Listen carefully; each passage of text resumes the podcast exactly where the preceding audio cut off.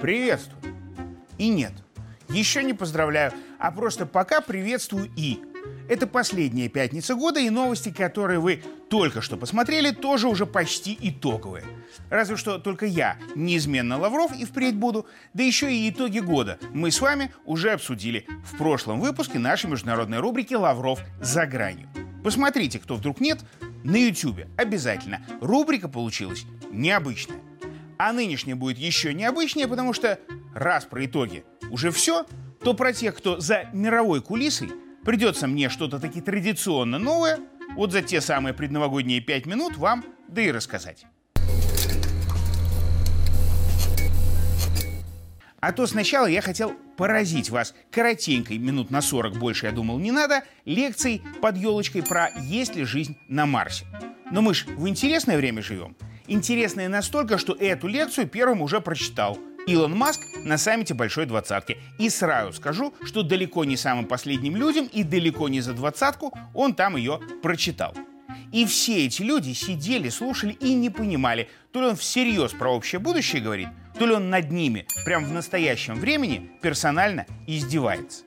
Потом я хотел вас шокировать и в серьезной международной аналитической рубрике поговорить про что-нибудь нежное-снежное. Но тут такие дожди пошли, что я прикинул, что лучше не надо, ведь уже за океаном рекордные снегопады, люди без света и тепла. И вот в этом мы точно не сможем догнать и перегнать Америку. И на этом фоне народ отмороженного моего юмора может и не понять. Так в итоге я решил не выделываться и удивительно традиционно поговорить сегодня про тенденции и тренды. Потому что, во-первых, об этом говорят сейчас настолько лишь все, что если убрать из эфира слова «тенденции» и «тренды», то время всех программ сократится минимум вдвое. А во-вторых, вот вы смеетесь, а про тенденции и тренды их есть у меня.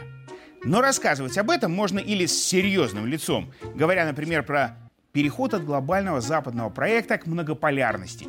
И вот это вот все. Или можно с другим лицом посмотреть последние новости и сделать тоже глубокие, но предновогодние выводы, чтобы настрой всем поднять. Вот возьмем, например, Францию.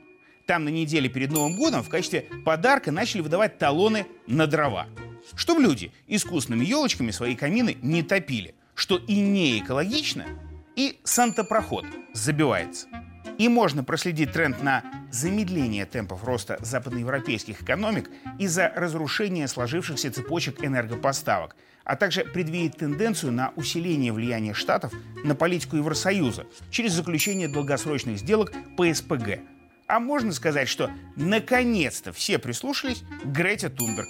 А то простая шведская девочка еще два года тому ездила по миру на дорогой яхте и кричала на финансовых воротил и политиков в швейцарском Давосе, что пора уже прекращать использовать уголь, нефть и газ.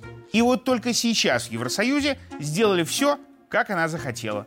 Ну чем не повод порадоваться? Хотя бы за Грету Тунберг. Или другая новость из мира высоких технологий. О том, что американцы из фирмы Palantir, да-да, как у Толкина, так вот они будут поставлять особые программы для военных Великобритании, чтобы уже штатовские машины помогали британской армии принимать важные решения прямо на поле боя. И можно или опасливо предвидеть приход эпохи искусственного интеллекта в сферу тактики и стратегии, а там и до госуправления не так далеко. А можно ехидно порадоваться тому, что на Западе на самом высоком уровне хоть какой-то интеллект да появится.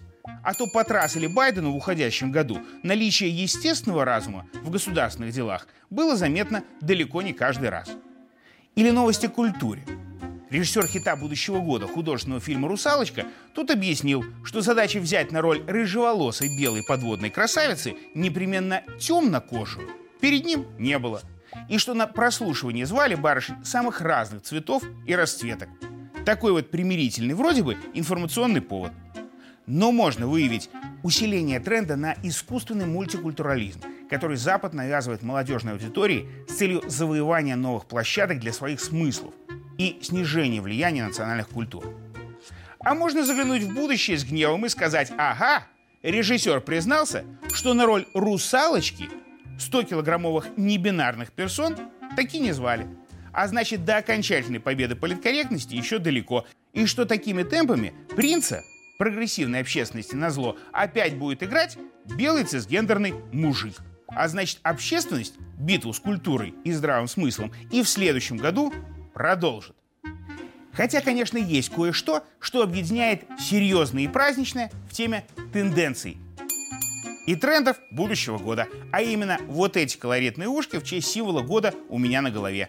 За них очень торжественно и совершенно без юмора можно и нужно сказать большое спасибо древним китайцам. Ведь только благодаря им, ну, в смысле древним китайцам, символом наступающего 23-го будет кролик, а не писец. Правда, судя по всем трендам и тенденциям, и по новостям тоже, кролик будет не белый. Ну, прям как русалочка. Хотя каким именно назло предсказателем все же станет будущий год, это на деле будем решать сами мы.